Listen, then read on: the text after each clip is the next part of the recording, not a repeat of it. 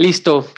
Hola a todos, bienvenidos a una carga más de este podcast Carga Positiva. Les saluda Eugenio Estrella y hoy, siguiendo con esta serie de entrevistas, tengo una invitada que conocí desde hace ya algunos años, prácticamente desde nuestra adolescencia nos, nos conocimos. Ella es Cari, ella es licenciada en nutrición. Eh, mamá, una, es una excelente mamá, una cariñosa mamá, esposa también. Ella estudió su licenciatura en nutrición en la Universidad Autónoma de Querétaro, tiene también su maestría en educación que estudió en Celaya y nos va a contar un poquito de esta tendencia que está surgiendo a partir de la pandemia, como lo es el subir de peso, la dieta keto y los hábitos que nos hacen tanto daño al momento de alimentarnos. Cari, gracias por estar con nosotros. ¿Cómo estás? Hola, Euge, muchas gracias por la invitación. Un gusto estar aquí contigo y eh, eh, sobre todo te agradezco también las porras que me avientas. Muchísimas gracias. Aquí a la orden a las preguntas que, que gustes hacer. No, pues yo, yo al contrario, muy contento. Este, este es un tema em, que me, me, interesa demasiado porque pues la, la, parte de la alimentación es, es, es mi es mi talón de Aquiles, ¿no? Prácticamente eh, mi, parte de mi personalidad, una personalidad ansiosa como la mía, pues termina vaciando muchas cosas emocionales eh, en la comida, ¿no? Entonces es un tema bien interesante y, bueno, pues aprovechar la, amistad, pero no solamente la amistad, sino también tu experiencia en el campo de la, de la nutrición en estos temas, ¿no? Pero bueno, antes de llegar a Yacari, em, fíjate que, ahorita recordando un poco, eh, para contarle y poner un poquito de, contexto a la gente que nos está escuchando, eh, recordaba que pues prácticamente desde la, secundaria este, tenemos contacto, ¿no? Digo, ya gracias a las redes sociales, como que por ahí eh, en el corto plazo volvimos a, a, tener comunicación, pero parte de la secundaria y parte, o más bien toda la secundaria y parte de la prepa, ahí nos, nos, nos conocimos, ¿no? Y yo recuerdo mucho, la, la, la, Cari que yo recuerdo de la secundaria, era prácticamente una chica muy buena onda, muy agradable, pero lo más chido era que pasabas las tareas, ¿no? Yo que era un pésimo estudiante, este, yo, yo recuerdo que llegaba mucho a, ti, aparte de que nos llevábamos bien, eh, llegaba mucho a ti así de, oye, Cari, ¿me pasas la libreta de no sé qué? Y muy amablemente compartías las tareas conmigo. Em, es más, me acuerdo que hasta tenías el número de lista 9. ¿Recuerdas eso? Claro, te acuerdo, híjole. No, ya bastantes años. ¿Qué, qué tanto toda una vida Sí, toda una vida, ¿no? ¿Qué tanto ha cambiado esta, esta Cari em, con esa actitud de la secundaria a, esta Cari ahora ya profesionista, mamá, esposa, maestra? Pues creo que se ha mantenido la personalidad. De hecho, una de las preguntas que nos hacían en la maestría, como es ciencias de la educación, es ¿por qué quisiste ser maestro? Y en realidad nunca me lo había preguntado hasta ese día. Y haciendo memoria, recuerdo que cuando era niña me gustaba siempre enseñar, dar clases. O sea, por ejemplo, a mi hermano le enseñaba matemáticas, a otra vecina le enseñaba, eh, no recuerdo, ella iba en la primaria y le ayudaba. Entonces creo que pues fue parte de mi vida siempre y en la, y en la nutrición, la nutrición tiene una relación tremenda con la cuestión educativa. Entonces creo que desde ahí ya ese, ese gusto por la docencia, ese gusto por educar en la salud, ya lo tenía. Y creo que facilitar el conocimiento de cierta manera a las otras personas también ha sido parte de la esencia, ¿no? Y lo comentas bien ahí. Padrísimo, porque aparte, eh, muy buenas notas, ¿no? Yo siempre me acuerdo, eh, Cari en la escolta, en los cuadros de honor, eh, fue, ¿fue igual en la, en la licenciatura, en la maestría, todavía las, las buenas notas? Todavía, mira, han cambiado. Genial. Hasta la maestría también. Padrísimo, padrísimo. Oye, y, y Gracias por contarnos un poquito de esta parte, pero también es, es importante este, si nos pudieras compartir tu elección de carrera, ¿no? Ahorita nos decías eh, tu reflexión sobre llegar a la parte de la docencia, pero ese momento cuando terminas o estás por terminar la preparatoria y debes de elegir eh, qué opciones estaban en tu radar y cómo fue que te inclinas hacia la nutrición. cuando estaba en la preparatoria, como que aún no tenía muy definido qué carrera me gustaba más, ¿no? Llegando ya hasta sexto semestre, yo creo que ahí fue mucho la influencia de mi papá, me fue a estudiar medicina. Me fui a estudiar medicina, duré seis meses, obviamente pues no era algo que a mí me gustara, o es algo de la cuestión de la salud, es algo que me encanta, sin embargo no quería esa parte curativa. Yo tenía ya la inquietud de nutrición, sin embargo, como no era una carrera tan conocida en ese entonces, pues decido irme a medicina, que era sobre todo lo que mi papá quería. Estando ahí en la licenciatura de medicina, es una carrera hermosa, tuve la oportunidad de conocerlo un poco, de lo maravilloso que es. Sin embargo, dije, no es lo mío. A mí me interesa más esa parte preventiva porque en la curativa alivias el síntoma, pero creo que de raíz está esa parte preventiva que es que lo tenemos muy claro con la nutrición.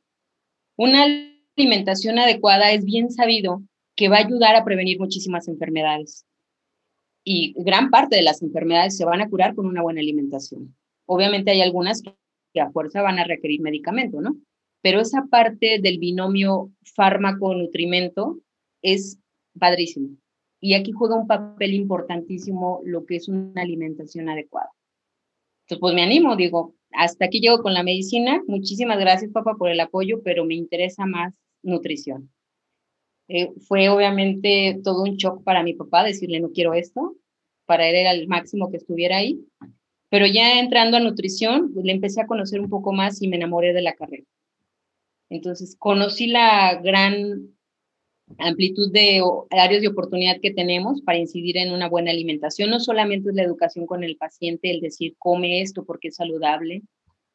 Hay una gran cantidad de áreas en la que podemos trabajar, la cuestión de la investigación, obviamente la docencia, eh, servicios de alimentos en comedores industriales, eh, desarrollo de nuevos productos. Y dije, de aquí soy, Obviamente a lo largo de la carrera voy conociendo más a detalle, me voy adentrando en, las cuestiones de la nutrición. Y pues, ¿qué te puedo decir? Amo mi carrera. Eh, creo que no solamente en la cuestión profesional me ha ayudado, en la cuestión de tener un ingreso, sino en mi familia y en mi misma persona. obviamente ya conociendo cuáles son los hábitos de alimentación adecuados, hice un autoanálisis de cómo era mi persona, qué tanto apego yo tenía a una alimentación saludable. Obviamente, pues vi que muchas cosas no entraban dentro de ello. Y empiezo a hacer el cambio. Y eso es la parte que me gusta, porque no solamente lo puedo hacer en mí, en mis pacientes, en los alumnos, sino que lo puedo aplicar en mi propia familia. Claro. Y trato de hacer.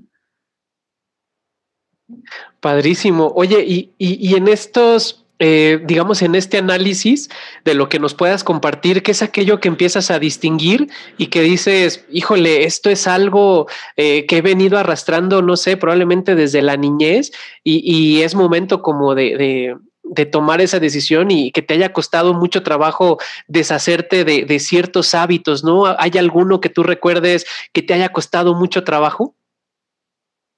Sí, la predilección por lo dulce.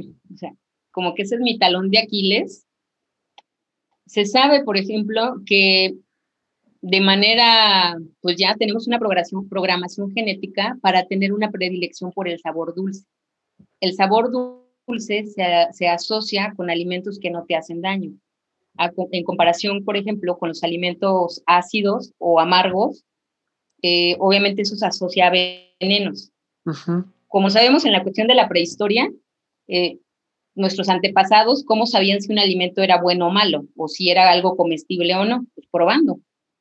Desafortunadamente en el camino, pues muchos fallecieron y se tiene, obviamente, eh, se descubrió que efectivamente lo que hacía daño, lo que era veneno, sabor ácido o, o amargo.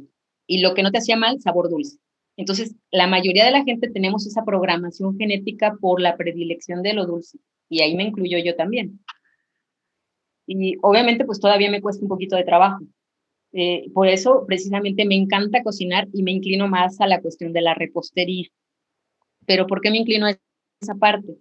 Porque yo sé que si compro un postre dulce, ya vi cuánto es la carga de lo dulce. Y no quiere decir que no me encante o que no lo coma jamás. Parte de aprender a comer es saber cuándo sí y cuándo no. Pero en verdad me encanta. Entonces, al momento de yo tratar de cocinar o hacer algo de repostería, hago mis pequeñas modificaciones para que sea un alimento más saludable y que no me pegue tanto en la cuestión salud. Pero ahí todavía me cuesta un poquito, soy sincera. La, parte del, azúcar, ¿no? Como tal. Y, y fíjate qué, qué interesante esto que nos cuentas, porque también si lo, si lo traemos a la realidad o a lo, a lo, a lo actual, pues desafortunadamente esta, esta pandemia también pues vino a poner el dedo sobre el renglón eh, para prestarle atención a estos hábitos, ¿no? De, alimentación, porque pues uno de los grupos vulnerables no solamente es el de la edad, sino también de, gente que puede llegar a tener problemas como la diabetes eh, y que tiene un, un, antecedente muy fuerte, digo tú, tú eres la experta, pero que tiene un antecedente muy marcado por malos hábitos de alimentación.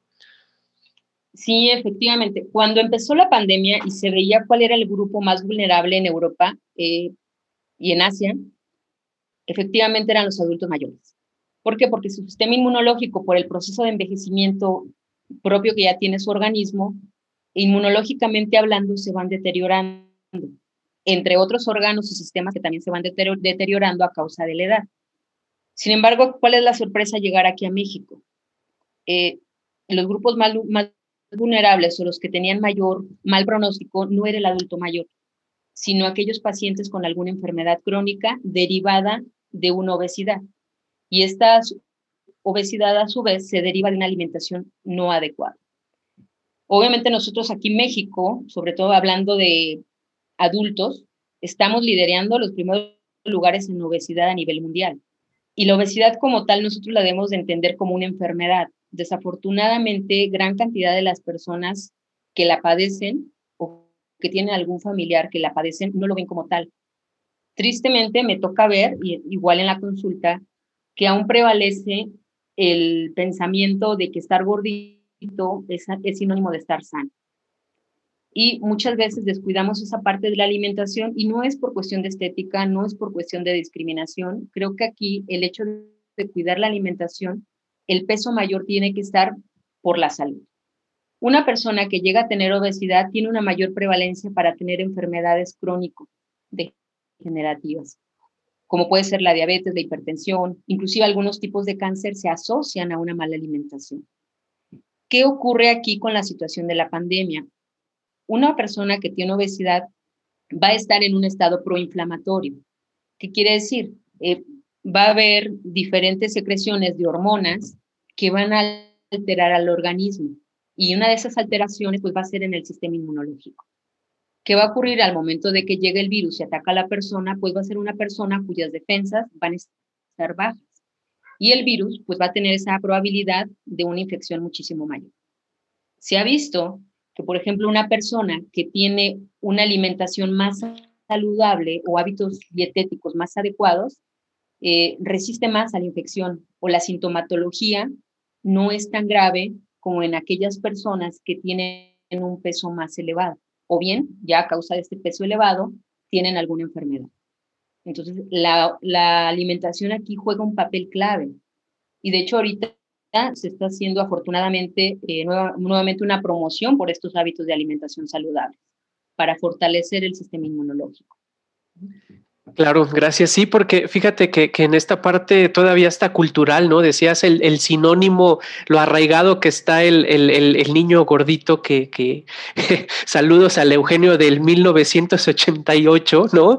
Este, pero el niño gordito es como el, el simpático, el niño gordito es, ah, es que es sano, es fuerte, tiene reservas, ¿no? Incluso se llegaba a decir, pero realmente eh, hay, hay, un problema ahí cultural muy fuerte y como bien lo señalas, tú como voz autorizada, Cari, en este, en este tema, eh, pues parte de estas iniciativas está el, esto, esto que se puso muy de moda como el nuevo etiquetado, ¿no?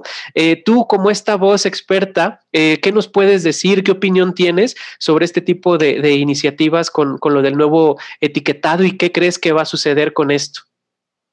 Yo la verdad le apuesto mucho al nuevo etiquetado de alimentos eh, por ahí les comparto que esta iniciativa de nuevo etiquetado de alimentos es una propuesta que ha sido muy estudiada. De hecho, si no mal recuerdo, ya lleva más de 10 años en estudio, porque hay algunas personas que decían que surge de manera abrupta sin tener una planeación, una investigación que la sustente, o algunos inclusive, bueno, he escuchado por ahí comentarios que comentan que surgió a raíz del nuevo etiquetado que lanza Chile. Sin embargo, esta es una propuesta ya muy estudiada, reitero, ya tiene artículos científicos, investigaciones de fondo que ya lleva más de 10 años. Aquí el freno lo había estado poniendo lo que es la industria alimentaria. Había un etiquetado que era un etiquetado GDA, que se modificó por la industria alimentaria a raíz de que los nutriólogos del Instituto Nacional de Salud Pública de México empezaron a, meter presión, porque analizaban cuál es la causa por la cual nosotros, país México, tenemos esta alta, alta incidencia de obesidad. Y una de las múltiples causas, porque es una enfermedad multifactorial con causas exógenas, es decir, externas al organismo, y endógenas, que son por alguna alteración genética, alguna alteración a nivel hormonal, entre otras causas, ¿no? Y una de estas causas endógenas, exógenas, perdón, que veían eran los alimentos que consumíamos.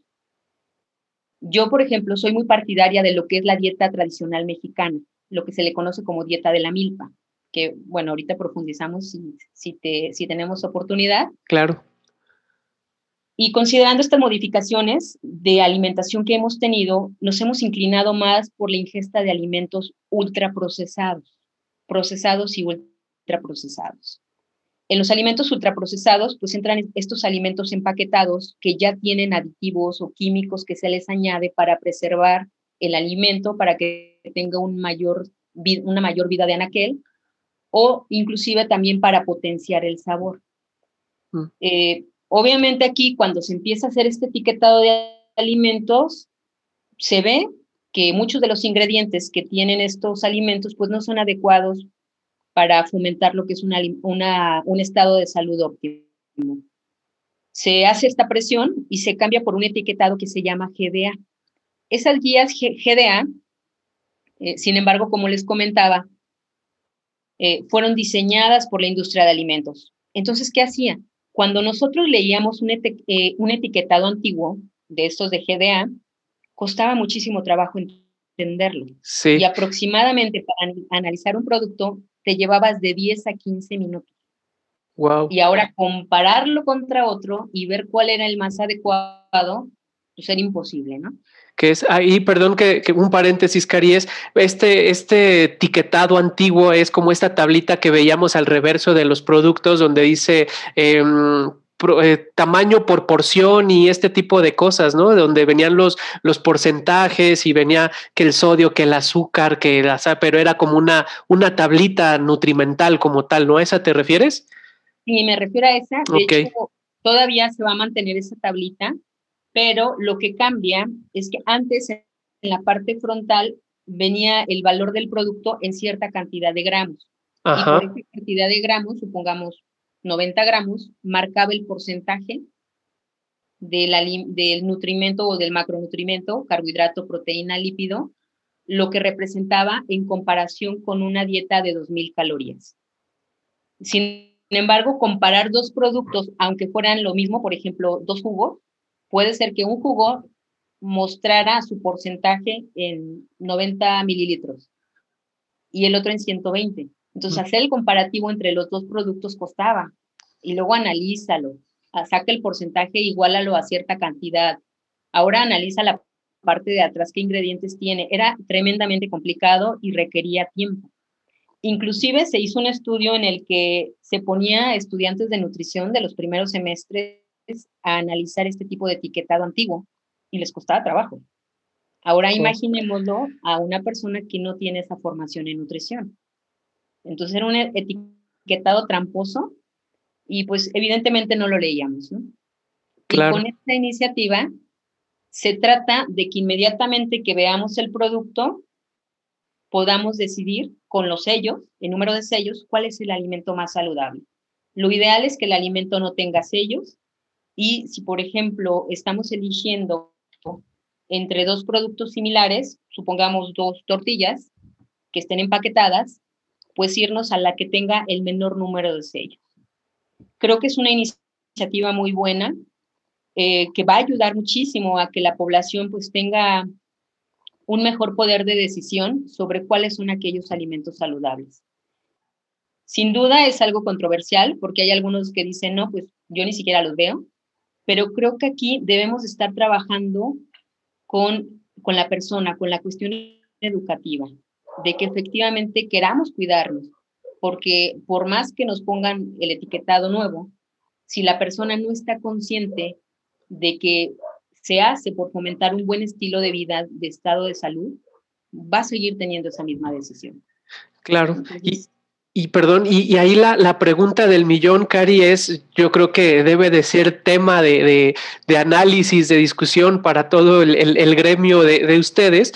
El, cómo hacer eh, para que la, gente realmente tome esta conciencia, eh, tomemos, me incluyo, tomemos esta conciencia sobre cómo nos alimentamos, las cantidades, nuestros hábitos, eh, sin duda es, es, un aspecto muy complejo, ¿no? Porque desde niños eh, pues la, la, eh, la, recompensa, la recompensa o la premiación está en si te portas bien, galletita, si haces la tarea, gansito, este, si haces tal, tal, o sea, desde ahí como que esta serie de, de, de recompensas pues van reforzando eso que en algún momento queremos empezar a, a erradicar, ¿no? Este, ¿Cuáles crees tú que sean como estas recomendaciones a seguir para que la gente que, nos escucha, que, probablemente muchos lo quieren para, para, su propia vida o para fomentar estos eh, hábitos con sus, con sus niños, con sus niñas, eh, ¿qué, cuál sería esa serie de, recomendaciones que podrías hacerles para erradicar esos hábitos?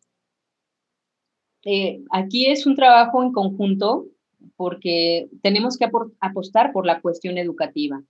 Pero ¿de qué manera vamos a estar incidiendo? Tenemos que ponernos a trabajar todos los sectores, desde sector salud, sector este, energético, eh, todo lo que son la industria alimentaria, los diferentes secretarías de gobernación, para que efectivamente estemos en el mismo canal. Yo, por ejemplo, aplaudo la iniciativa de tener ya dentro de lo que es la currícula de educación básica la materia de vida saludable.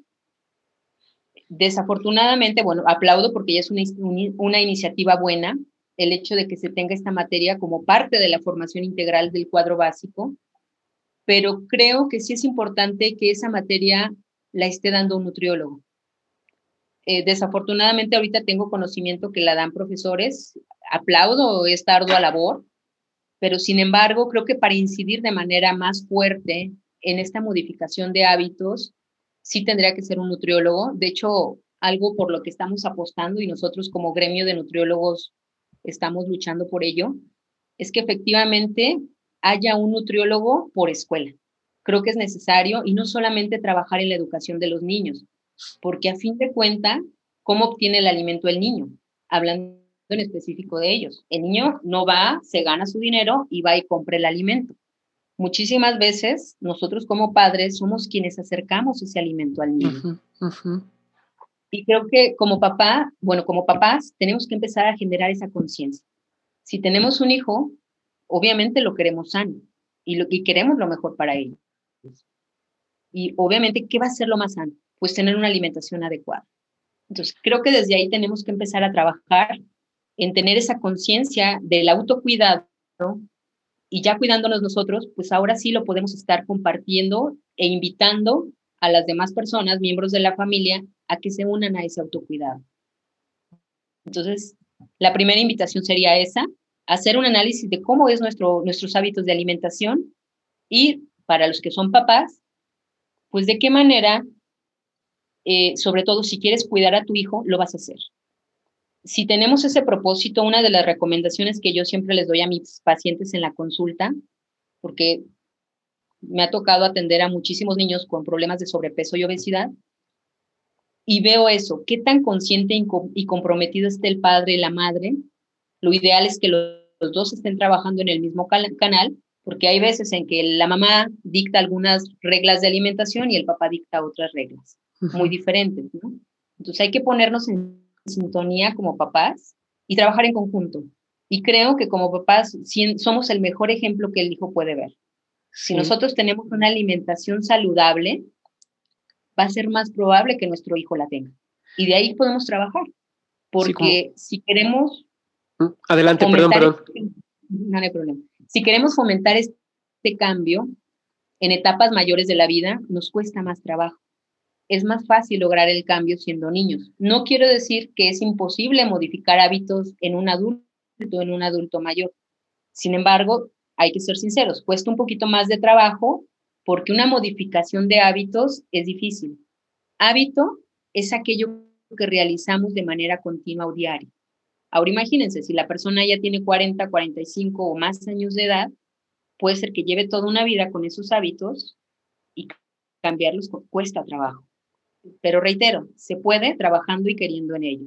Entonces, recomendación, eh, ser el ejemplo de una alimentación adecuada verlo, verlo como algo, algo cotidiano, ¿no? Porque seguramente este, te ha tocado a ti escuchar muy, muy seguido eh, dentro de, tu consulta, en tu práctica diaria, em, el decir es que estoy a dieta, no quiero empezar dieta, pero la realidad es que siempre estamos en dieta, eh, pero también ese es parte de, es un ejemplo, mejor dicho, no sé si coincidas, pero es un ejemplo de la, de la nula cultura que tenemos sobre los hábitos, ¿no? El decir de que solamente la dieta sirve para alcanzar un objetivo de peso, cuando en realidad una dieta es, es, es un hábito, es, es del día a día, ¿no? Exacto, la dieta, el concepto de dieta que se tiene es restricción calórica comer menos para bajar de peso. Y no, como bien comentas, dieta quiere decir alimento diario. O sea, todos tenemos una dieta adecuada o poco adecuada, pero todos comemos, entonces hay que modificar esa dieta, tener un estilo de vida más saludable, pues para evitar la enfermedad. Sobre todo a mí lo que más tristeza me da es ver cómo la cuestión alimentaria está tan inadecuada actualmente en muchos sectores de la población que estamos viendo enfermedades que no eran propias de la infancia ni de la adolescencia.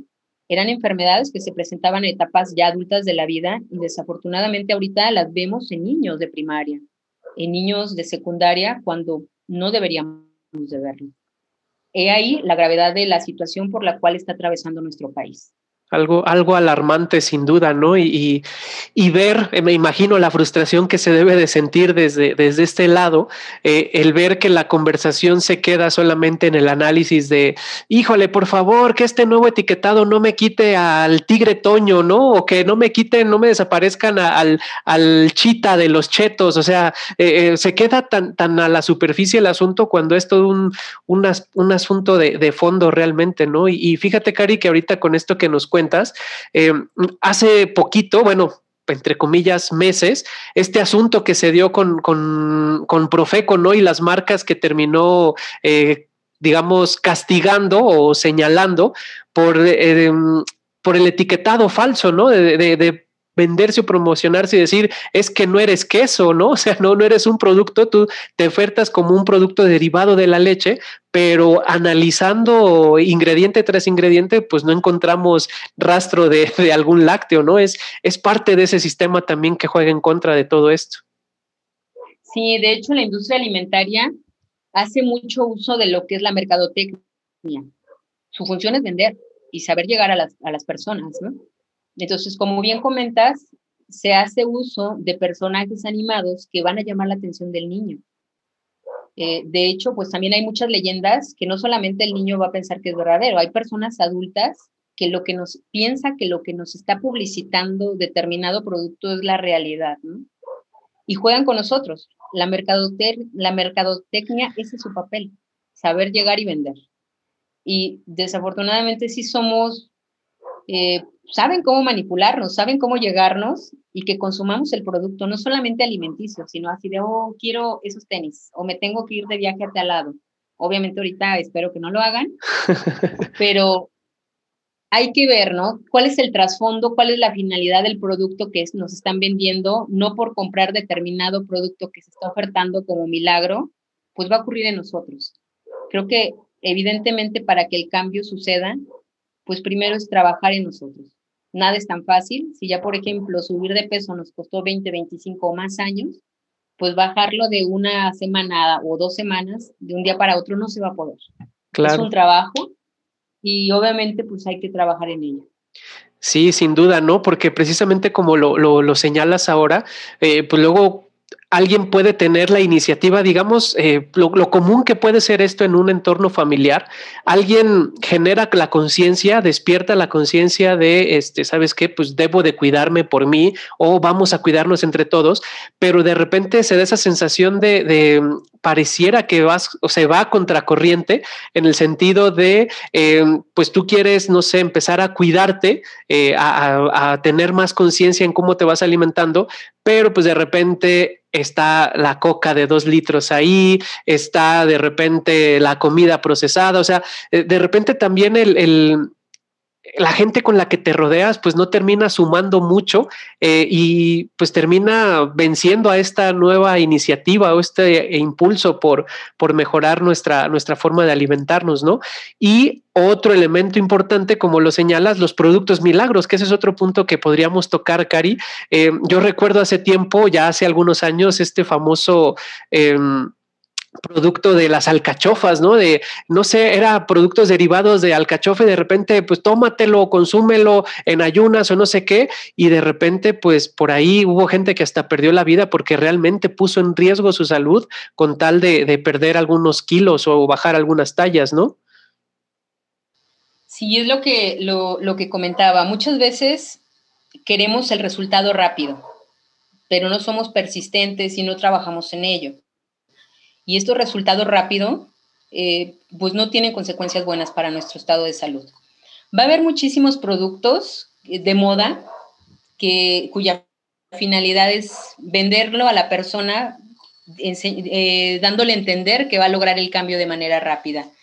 Y hay muchísimos productos para bajar de peso, de esos productos milagro, pero ponen en riesgo nuestra salud. Y en verdad, muchísimas veces cuando he visto yo, por ejemplo, en la práctica diaria, damos el plan de alimentación, tener un plan de alimentación no es nada fuera del otro mundo. Es simplemente saber equilibrar los alimentos, ver cuál es la cantidad que te corresponde, dependiendo a tus características ya individuales, si eres hombre, si eres mujer, qué actividad física realizas, si tienes alguna enfermedad.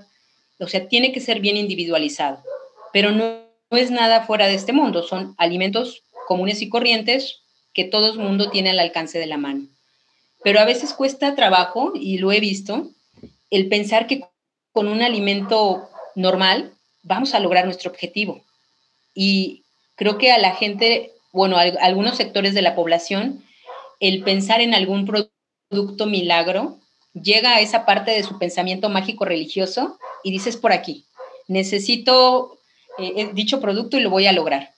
Y así juegan con nosotros. Eh, por ejemplo, ahorita hay unos polvitos por ahí que se andan vendiendo y te, te promocionan este producto sustituyendo el alimento como tal. Entonces, obviamente, y por ahí en letras chiquitas te ponen, es el producto tal consumido junto con una dieta correcta y ejercicio. Pues lo que te está ayudando no es el producto milagro, te está ayudando el cambio de hábitos de alimentación más aparte el ejercicio. Y en verdad cuesta trabajo creer que con eso lo vamos a lograr es algo tan al alcance de la mano, pero pues que depende de nosotros. Y muchas personas invierten grandes cantidades de dinero pensando que con eso van a lograr el cambio. Y el cambio se logra haciendo modificación de hábitos de alimentación y práctica de ejercicio. No hay de otra. Así, así de, claro y, conciso, ¿no? Sin duda es, es, un asunto eh, fácil de entender, pero complicado por todo lo que se mueve al interior, ¿no? De, quienes hemos estado en este sub y baja de, de kilos y de, estas situaciones con todo lo que se mueve, ¿no? Porque sin duda, eh, platicábamos al inicio, eh, el reflejo de, toda esta parte de, nuestros hábitos, de lo que consumimos, de cómo nos alimentamos o cómo nos malnutrimos, pasa por nuestra rutina y por nuestro día a día. Y algo que se vino a modificar mucho en los meses pasados, eh, prácticamente refiriéndome al 2020, pues la rutina de muchos cambió, el día a día de todos cambió, ahora menos traslados, más horas sentados, más horas frente a una pantalla. Eh, ¿Qué tanto tú desde la práctica y, dentro de tu círculo, ¿qué tanto viste que esto afectó lo que vivimos y lo que estamos viviendo este año también? ¿Qué tanto afectó en los hábitos de alimentación de las personas? Eh, por ejemplo, y lo pongo en el ejemplo familiar, Algo que me he dado cuenta, efectivamente, los traslados ya no se tienen. El traslado es básicamente bajar, subir escaleras y moverte de una habitación a otra. Eh, es complicado el estar realizando una actividad física y salir al exterior a hacerlo. Eh, creo que esto implica un mayor compromiso de todos, una mejor planeación y sobre todo reitero esta parte del compromiso, porque muchas veces en la cuestión de facilitarnos nuestra vida, consumimos el alimento que tengamos a la mano que sea más fácil de consumir y dejamos de lado la preparación del alimento como tal. Y pues sí, nos vamos efectivamente a los alimentos ultraprocesados. Entonces, reitero, teniendo esa cuestión del compromiso, la planeación, se pueden hacer buenas mejoras en este estado de salud. Desafortunadamente, la incidencia de peso elevado se ha incrementado de manera tremenda por esta cuestión de falta de actividad física o reducción de la actividad física y por esta no poca planeación de los alimentos. En lo personal, yo que he visto, eh, la cuenta de los alimentos se subió casi al doble, gastamos más en comida, sobre todo los primeros meses, porque era en este proceso de adaptación de cómo voy a preparar el alimento, estoy aquí ocupada, pero también a la par tengo que preparar la comida, no me alcanza el tiempo, pues qué como de fácil. Entonces, sí es, sí es cuestión de invertir tiempo en planear qué voy a comer, de qué manera puedo realizar mi actividad física. Tuve una experiencia muy bonita en uno de los webinars que, que he tenido la oportunidad de estar conectada y me encantó el aprendizaje que me dejó, me dejó uno de los doctores de nutrición que tuve la oportunidad de escuchar. Toda la conferencia le estuvo dando mientras caminaba en su caminador. Para mí fue wow.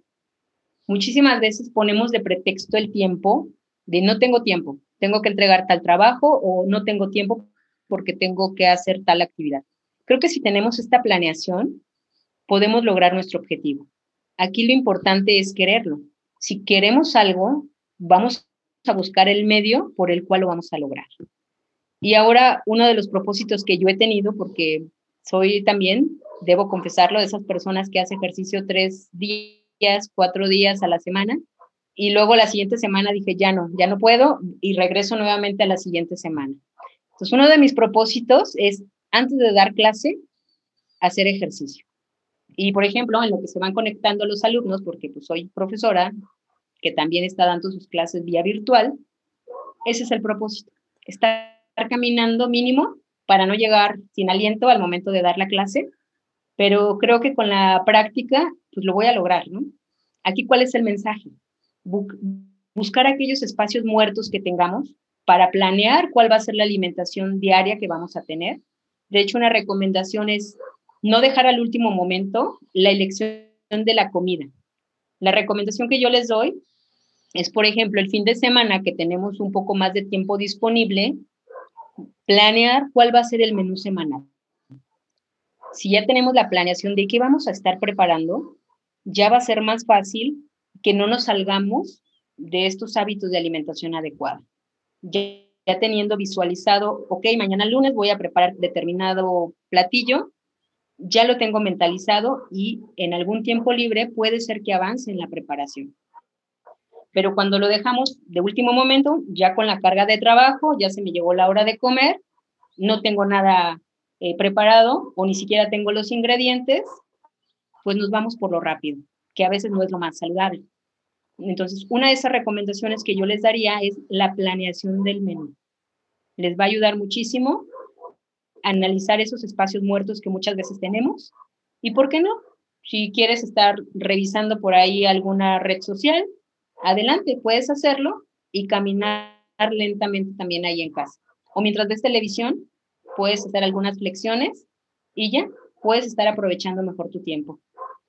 Genial, genial esta parte, ¿no? Y, fíjate que, a mí me hizo mucho eco esta palabrita que, nos compartiste de plan de alimentación, ¿no? O sea, hacer este plan eh, desde, eh, desde mi perfil, digamos, de, del management como tal, escuchar la palabra plan de alimentación, yo dije, oh, me checa, ¿no? Y, creo que va a ser de, mucha ayuda con toda esta eh, serie de recomendaciones que nos das, ¿no? Y Cari, por último, digo, nos quedan dos puntitos nada más, em, pero antes de, o para ir preparando el cierre de, nuestra charla, que estoy disfrutando muchísimo, lo cual te agradezco por, por toda la, la información que nos estás compartiendo.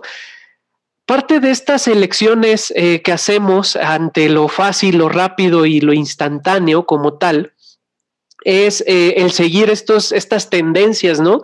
Y de las muchas que han habido a lo largo de este tiempo, una que se puso muy de moda y se empezó a posicionar y generó debates muy interesantes es el famoso plan de la dieta keto, ¿no? Em, que yo recuerdo que una vez en, privado, en WhatsApp, te mandé un audio así de, oye, Cari, este, fíjate que estoy pensando en tal, ¿no? Y, me recomendó, mi, mi propia nutrióloga me recomendó hacer esto, pero a ver tú qué me dices, ¿no? Y tu respuesta rotunda fue de, no, Eugenio, yo no te la recomiendo, ¿no? Pero si le vas a entrar, al menos está bien que vaya siendo acompañada acompañado por alguien, ¿no? Entonces, ¿cuál es tu opinión? Eh, ¿Por qué sí, por qué no? ¿Cuándo sí, cuándo no? Del el famoso dieta keto. Mira, ahí nosotros los nutriólogos nos caracterizamos porque cuando nos preguntan sobre algunas recomendaciones muy generales, siempre respondemos depende. Es una de las frases favoritas del nutriólogo, depende. Y en verdad, ¿por qué lo usamos? Porque la recomendación va a depender de las características de la persona. Hay, por ejemplo, patologías en las cuales sí se recomienda efectivamente una dieta keto, una dieta keto que sería muy baja o sin nada de carbohidratos complejos, por ende, pues va a tener un mayor aporte de lo que son grasas y proteínas. Esta, pues como tal, no es una dieta equilibrada y no es recomendada para todas las personas. ¿Por qué? Porque al no ser una dieta equilibrada, puede tener consecuencias en el estado de salud de la persona. Entonces, una dieta keto yo la recomendaría sobre todo para aquellas personas que tengan alguna patología en específico y lo requieran. Mm. Obviamente ello va a requerir del apoyo y el seguimiento de un profesional de la salud, médico nutriólogo. De hecho, ahorita es una dieta que está muy de moda para la reducción de peso. Sin embargo, inclusive los mismos, las personas que conocen a fondo lo que es una dieta keto, eh, saben que no se debe recomendar por más de tres semanas. Sobre todo por esta cuestión de que es una dieta que no es equilibrada y va a causar deficiencias en ciertos macronutrientes, obviamente aquí carbohidratos, pero también de ciertos micronutrientes. Y aquí, dependiendo de las características de la persona, pues va a afectar, va a ser el grado de afectación. Aquí, ¿qué es lo que está funcionando? Sobre todo la restricción calórica. Inclusive, justamente a raíz de lo que comentas, de que ha entrado mucho en controversia, ha habido varios estudios sobre cuáles son los beneficios de una dieta keto. Eh, por ejemplo, uno de ellos se hace el comparativo de pacientes que estaban llevando lo de la dieta keto contra la reducción de peso que tenían otros pacientes con una dieta equilibrada, pero con restricción calórica. Se veía que no había cambios significativos. Obviamente una dieta keto pues no la vas a soportar por mucho tiempo. Y nosotros los nutriólogos, ¿por qué apostamos? Por esta modificación de hábitos. Entonces una dieta keto pues no la vas a poder llevar durante toda la vida. Reitero, son periodos cortos de tiempo por los cuales se recomienda. Y entonces imagínate, pasando estas tres semanas, ¿qué va a ocurrir? La persona pues no tuvo ese aprendizaje de lo que era una alimentación saludable. Mírame, mírame. perdón, perdón. No te preocupes. Entonces, hay que buscar por ese cambio de hábitos para que en tu día a día realices acciones saludables en pro de tu cuerpo. Entonces, van, y además de la dieta keto, van a surgir muchísimas otras dietas. De hecho, la dieta keto, así como que aparece, ya se ve que no funciona mucho, desaparece y vuelve a aparecer, ¿no? Sí. Porque ha estado oscilando durante el tiempo. Y reitero, o sea, te puede ayudar en cierto momento, pero porque estás teniendo esta restricción calórica. Sí. Y lo que te va a funcionar es esta, la restricción calórica más el ejercicio. Entonces, reitero, no es para todas las personas. Si acaso la, tienes, la quieres llevar es bajo supervisión de un profesional de la nutrición eh, para evitar tener este tipo de deficiencias. En lo personal, reitero, no la recomiendo porque tiene más pros, más contras, perdón, que, que pros. Claro. Y yo apuesto por este cambio de hábitos, para que esta modificación de hábitos la lleves en tu día a día. Sí, sin duda llevar como esta, esta parte hacia, hacia una conciencia, eh, trabajar el hábito y, hacerlo parte, un estilo de vida, ¿no? Y, romper este, este paradigma tan, tan arraigado que está de solamente la dieta va a ser cuando quiero bajar de peso o cuando quiero entrar en un traje eh, o que me cierre un vestido como tal, ¿no? Esta, esta idea coincido completamente. Y sí, yo recuerdo que, que cuando la probé desde la parte de la inquietud, este, la nutrióloga me dijo, ¿no? Precisamente esto va a ser solamente por tres semanas, pero en estas tres semanas cero que corres, ¿no? Y así de, y fue antes de la pandemia, me dijo, cero corres. Y yo así de, ah", porque hay una descompensación muy fuerte, ¿no? En ese, en ese sentido. Y por último, otro, otro, digamos, otra cosa que va poniéndose muy de moda, Cari, ha sido esto del desayuno intermitente, ¿no? Que, que va como muy de la mano de esto de la dieta keto. Ya hasta vi tu reacción que te dio cosquilla al escuchar tan solo la parte del, del, desayuno intermitente. ¿Qué opinas al respecto? Sí, esto del ayuno intermitente, de hecho, también eh, ya lleva ratito pero también se ha visto en diferentes estudios que se han hecho comparativos, por ejemplo, con personas que se alimentaban con una dieta con restricción calórica, la diferencia no es tanta, porque con el ayuno intermitente efectivamente vas a pasar, hay diferentes como niveles, por así llamarlo, empiezas con periodos cortos de ayuno hasta tener un ayuno ya más prolongado, seguido de una ingesta de alimentos. No se ha visto tampoco mucho beneficio. El cambio es mínimo, perdón, eh, la ventaja es mínima o inclusive en algunos sujetos se veía cero ventaja sobre una dieta de restricción calórica. Entonces, tampoco es tan recomendable. ¿Por qué? Porque aquí va también a depender de la persona. Hay personas que no, no soportan estar en este periodo de ayuno y pudiera implicar alguna complicación para su estado de salud. Aquí vuelvo a lo mismo, lo que en realidad va a estar funcionando es la reducción de la ingesta de alimentos. ¿Cuánto debe ser esta reducción de la ingesta de alimentos? Pues va a depender de cuánto consuma la persona. Si estamos hablando, por ejemplo, de una persona que tiene una ingesta hipercalórica altísima en calorías, pues tenemos que hacer este análisis nosotros como nutriólogos para establecer cuánto le vamos a reducir. Y de manera paulatina vamos a ir haciendo esta reducción para evitar descompensar a la persona hasta que la llevemos a tener una ingesta alimentaria acorde a sus necesidades. Entonces, esto es lo que está funcionando realmente con el ayuno intermitente. La persona reduce su ingesta alimentaria y obviamente pues va a bajar de peso, pero primero ya tuvo todo este periodo de ayuno que generó cambios metabólicos en su organismo y que pues sí pueden llegar a descompensar a la persona que no estaba habituada a ello. Entonces, lo más recomendable es hacer esta restricción poco a poco, de manera paulatina, para que el organismo no se descompense y la persona pues se vaya adecuando a estos cambios. Claro, claro, sí, porque es como, como ir a, a 180 kilómetros por hora y de repente le bajas a 40 y pues se siente, ¿no? El, el motor lo termina resintiendo. Cari, por último, nos mencionabas esta, esta eh, dieta de la milpa. Cuéntanos un poquito más para cerrar esta, esta carga. Sí, la dieta de la milpa, bueno, como existe también la dieta mediterránea, que es una dieta que se fomenta muchísimo eh, alrededor del mundo, inclusive aquí en México, eh, las personas aquí en nuestro país empezaron a analizar cuáles eran las características de la alimentación que teníamos antes. Y las características era que era una dieta con alto contenido de frutas, de verduras, que crecían generalmente en lo que era la milpa, en el huerto de traspatio. Y esa era nuestra alimentación, eh, consumo de animales que no tenían tanto aporte de grasa, harinas que no eran refinadas y grasas saludables. Entonces, si nosotros analizamos una dieta de la milpa, es una dieta de bajo costo.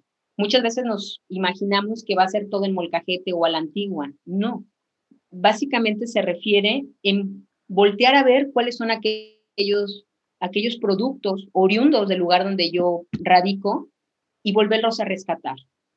el que nosotros consumamos alimentos locales va a favorecer mucho nuestro estado de salud, va a reducir costos, porque a veces queremos el alimento que está de moda, aunque sea alguna fruta o verdura, pero que no se cultiva cerca del lugar donde yo soy originario. Esto implica un costo mayor el que lo estén trasladando hacia un lugar al que yo pueda adquirirlo. Entonces, al momento de comprarlo, pues va a costar más caro. Y muchas veces, para preservar este producto, se hacen uso de algunas técnicas que pueden ser no tan adecuadas para el producto, para que aumente lo que es su vida de aquel. Entonces, la dieta de la milpa, ¿por qué apuesta? Por estar consumiendo alimentos locales, volver a lo que era la alimentación tradicional mexicana, y era básicamente una alimentación sencilla en torno a estas frutas, verduras. De hecho, la dieta de la milpa se caracterizaba por el consumo de frijol, de calabaza, que crecían en el mismo espacio, en una especie de, de simbiosis en la que un cultivo apoyaba al otro cultivo y el maíz. Entonces, si nosotros analizamos como nutriólogos estos tres productos que son como la base de la dieta de la milpa, en el maíz pues tenemos los carbohidratos. Eh, en lo que es la calabaza pues tenemos la verdura que siempre estamos por ahí promocionando. Y al momento de consumir este cereal, que es el maíz, junto con una leguminosa, como es el frijol, vamos a tener una proteína de gran calidad, a bajo costo, con fibra y sin colesterol. Wow, y, súper accesible, ¿no? Sí, y entonces aquí básicamente es eso, consumir alimentos locales, dar prioridad a esta fruta, verdura y reducir el consumo de alimentos ultraprocesados. Y grasas buenas como el aguacate, nueces, semillas, que pues obviamente pues también inciden en un buen estado de salud del individuo. Sí, padrísimo. Tú, tú sabrás más al respecto de esto, Cari, pero hace, si no me equivoco, un año o año y medio, por ahí eh, compartía yo en las redes sociales que el nopal se iba a convertir en el alimento del futuro, ¿no? Eh, precisamente por muchos de estos eh, atributos de los cuales mencionas, ¿no? O sea, lo, accesible que es, lo abundante que es y todos los beneficios que, puede llegar a tener el consumirlo, ¿no? Sí, hay un listado, creo que es por parte de la FAO, donde hace una selección de alimentos de todo el mundo que reúnan las características de que sea fácil de cultivarlos, nutricionalmente adecuados y que no tengan gran impacto en la cuestión ambiental su cultivo. Entonces, esos alimentos, o los podemos llamar si queremos superalimentos o alimentos del futuro, eh, gran, bueno, Parte de los alimentos que integran esta lista, no recuerdo ahorita la cifra exacta, pero hay muchísimos alimentos oriundos de aquí de México que integran esa lista de superalimentos.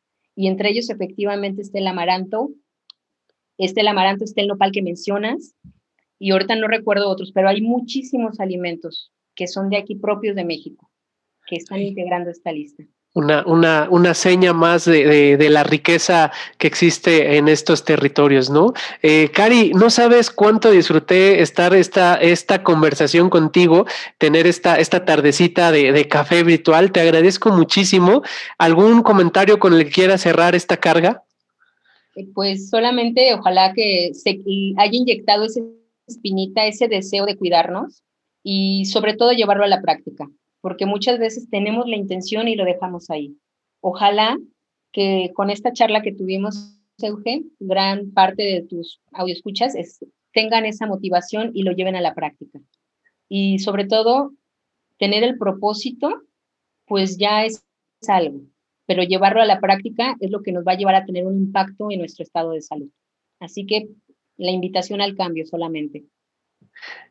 Genial, te agradezco muchísimo, Cari. Gracias por, por, esta, por esta charla, por estas recomendaciones y gracias también a todos ustedes por escuchar un episodio más de este podcast. Nos escuchamos en la próxima. Yo fui Eugenio Estrella y nuestra invitada de hoy fue Karina Cázares. Gracias, hasta, hasta pronto.